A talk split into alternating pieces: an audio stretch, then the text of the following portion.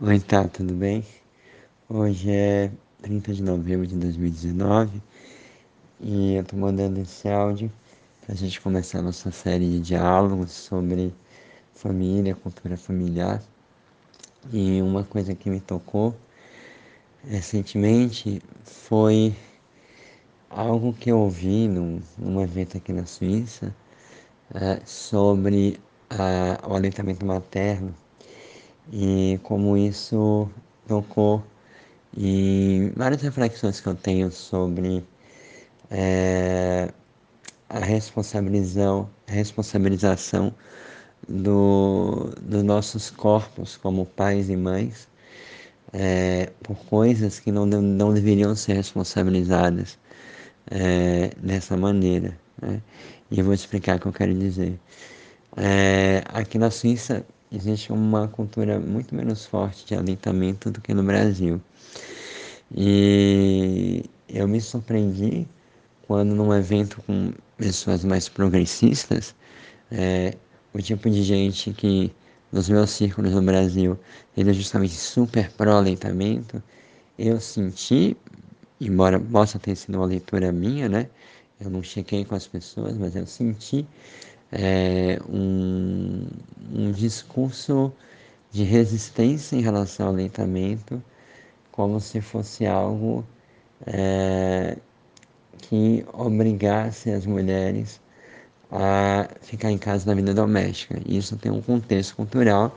Aqui na Suíça, é, vaga em creche para as crianças até 4 anos, que é quando começa a, a idade escolar, é super difícil, são é, poucas creches é, é, da, comuni das, da comunidade, da municipalidade, enfim, é, que você tem que pagar de todo jeito um pouco, é um, é um valor relativo à renda de cada família, e, e as creches particulares é, são super caras. Então, muitos casais acabam decidindo que um dos dois vai ficar em casa cuidando dos filhos enquanto eles são bem pequenos, e geralmente a mãe. Então, já existe essa sensação de que a mulher que muitas vezes fica em casa, é, ou pelo menos uns dois anos, quando uma criança nasce, e o que eu senti é como se é, essa é, campanha para dar de mamar por muito tempo fosse algo que forçasse ainda mais a mulher a ficar numa vida doméstica, numa maternidade mais tradicional. É, e justamente o que me chamou a atenção foi é, a possibilidade é, que eu ouvi, né, e mesmo que não seja isso, é, me fez refletir sobre, mas enfim, a, de que a responsabilização, a responsabilidade da mulher é, ficar presa ao centro da vida doméstica viesse de uma, entre aspas, é, ó, pressão cultural para amamentar é, e amamentar por bastante tempo, né? Porque justamente isso me faz é, sentir que temas que são muito mais sociais e culturais relacionados é, a, a, como que a, a sociedade e o mercado de trabalho não se adaptam aos casais com filhos pequenos, especialmente as mães, é, e podendo dar suporte, é, seja por meio do incentivo público, né, de políticas públicas, seja por meio de um, um mercado de trabalho mais acolhedor para que uma mulher possa amamentar e, se quiser, estar nativa, né? trabalhar, estudar, o que quer que seja. Né? É, então, a falta dessa cultura de aconchego né, dos pais em puerpério, e especialmente da mulher em puerpério, é, me parece que é substituída por é, uma, é, uma projeção é, de que um mecanismo que é natural do corpo da relação mãe e filha, mãe e mãe e bebês, que é o alentar, né, que é o amamentar, é, passa a ser, então, é, um vilão é, de, de uma opressão né, da mulher.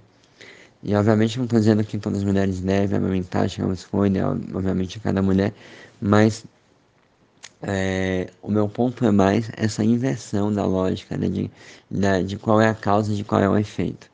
Porque justamente isso me fez pensar em outros aspectos da, da, da paternidade, da maternidade, é, em que, por exemplo, é, quantos de nós pais a gente não chega, a gente acaba chegando atrasado nos lugares, a gente acaba é, ficando um pouquinho mais atrapalhado, até nos, eu digo por mim, né, nos, nos espaços públicos, eu acabo me atropelando mais, né? É, na, na, é, no partilhar do espaço com as outras pessoas, né? E quanta, quantas vezes uh, eu, e vejo quantos pais também, acabam sacrificando é, coisas importantes de autocuidado, como alimentação, esportes, no meu caso, né, a meditação, que eu continuo meditando às vezes por dia, mas menos e diferente do que eu fazia antes. E quando eu priorizo isso, é, e eu deixo de dar conta de outras coisas é, que a, a, nossa sociedade é, capitalista nos pede, é, relativas a, sei lá, desde pagar conta até fazer uma entrega no trabalho, é, novamente eu sinto que é, o corpo é responsabilizado, né? Então é como se de repente nós fôssemos preguiçosos é, ou mimados demais, de querer dormir, de querer comer bem, de querer praticar esporte, né? À medida que a gente é, faz isso em, em detrimento de responder às demandas da vida produtiva, né? É, do ponto de vista produtivo, no sentido de fazer algo é, que contribua para a economia, enfim, né? E para o sistema produtivo como um todo. Então, é, eu novamente não, não se volta para uma reflexão de ah, poxa, mas será que é o corpo das pessoas? Será que é o corpo do pai e da mãe que está errado? ao pedir sono, ao pedir carinho, ao pedir é, descanso, ao pedir é, arte, né? ao pedir coisas que nos nutrem, é, será que é o nosso corpo que está errado? Ou será que é o sistema que cuida desse corpo que precisa se rever, né?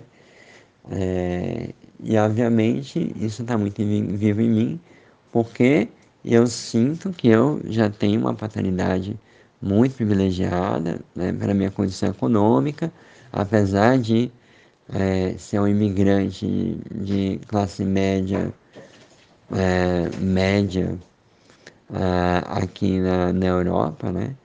É, então eu não, eu não, tenho vários outros privilégios que cidadãos suíços e pessoas com mais dinheiro têm, mas ainda assim é muito mais privilegiado que muitas outras pessoas, especialmente pensando no Brasil. Então, justamente, além de estar olhando para os meus cansaços né, é, físicos e o cansaço que eu tenho de ter que provar que é, de que cuidar do meu corpo e do corpo da minha família é importante e que o corpo não deve ser responsabilizado por falhas que ainda não conseguimos superar no sistema socioeconômico, eu estou pensando em todas essas pessoas que, é, não só hoje, mas há séculos, é, é, têm as suas demandas físicas e emocionais completamente atropeladas, é, como se fossem supérfluas. Né? Então, quando eu penso nos pais periféricos, é, nos pais é, que são de é, grupos uh, devido à sua etnia, raça, cultura, é, muito, muito menos privilegiados socialmente economicamente, isso se torna ainda mais forte e evidente, né?